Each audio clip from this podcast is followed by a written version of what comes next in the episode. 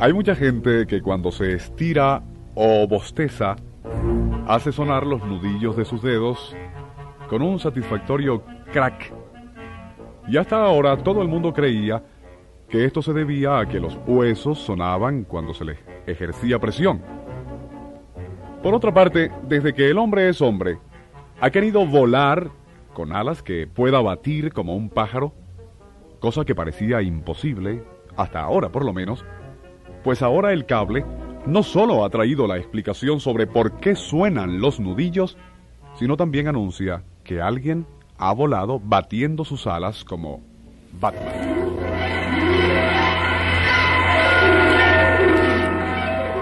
Nuestro insólito universo.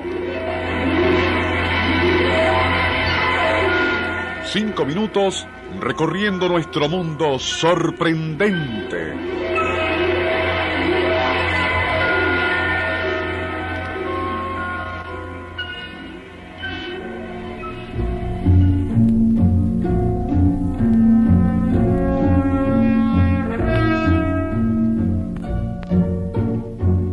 El mundo, en algún momento, ha hecho sonar los nudillos de sus manos sin prestar mayor atención al porqué de tal ruido.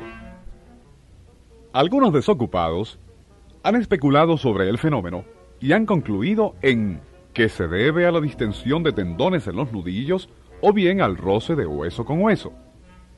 Pero, en realidad, nadie sabía a ciencia cierta qué causaba este sonido tan característico, el cual en algunos casos va acompañado de un dolorcito que es hasta placentero. Ahora el misterio ha sido aparentemente resuelto por un trío de investigadores británicos que se abocaron a resolver este minúsculo misterio científico.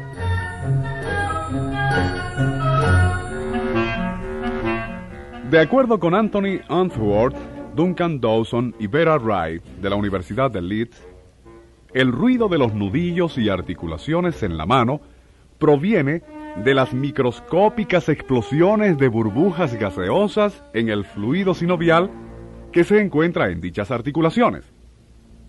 Los tres investigadores basan sus conclusiones en observaciones con rayos X practicadas en 17 pacientes que voluntariamente se prestaron para que les estiraran los dedos en una máquina especialmente diseñada para este propósito. Las pruebas indicaron que cuando los dedos se estiran, aumenta la distancia entre sus huesos, reduciendo de esa forma la presión sobre el fluido sinovial que lubrica tales articulaciones. Es entonces que se forman minúsculas burbujas de gas dentro del fluido. Cuando la presión continúa reduciéndose, tales burbujas se revientan liberando su energía en forma de ruido. El gas, sin embargo, no se escapa, sino que por el contrario, cuando la articulación regresa a su posición normal, es reabsorbido por el fluido sinovial en un proceso que dura más o menos 15 minutos. Eso explica por qué, después que uno suena sus dedos, debe esperar un rato antes de sentir la satisfacción de escucharlo otra vez.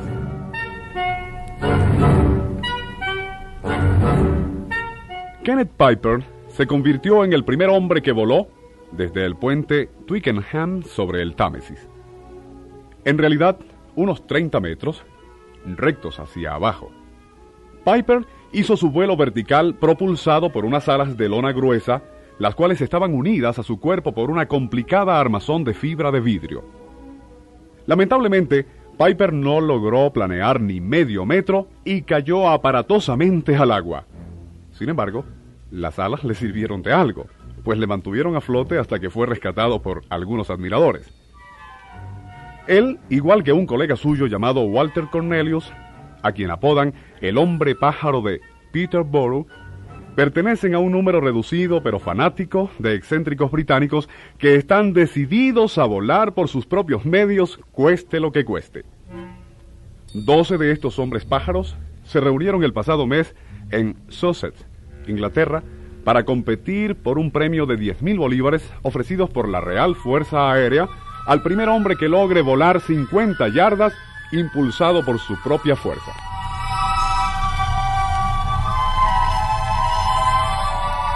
Más de 6.000 personas asistieron para presenciar como los concurrentes, trataban de volar utilizando increíbles alas y plumajes.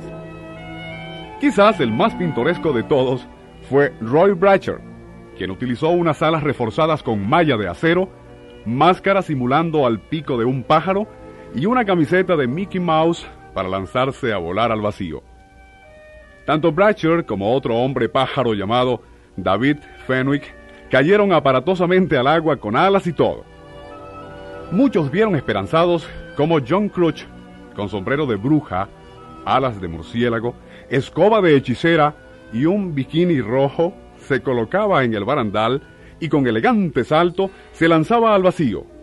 Pero, lamentablemente, de nada le sirvió la brujería, pues cayó como un plomo hacia abajo. El ganador, un muchachito de 13 años, quien con sus alas de bambú y plástico logró aletear unos 12 metros antes de caer también como una piedra al agua, de donde fue prontamente rescatado. Si no se me hubieran cansado los brazos, hubiera volado mucho más lejos. Fue el inocente comentario del moderno Ícaro David, mientras asombrados reporteros y envidiosos colegas le felicitaban.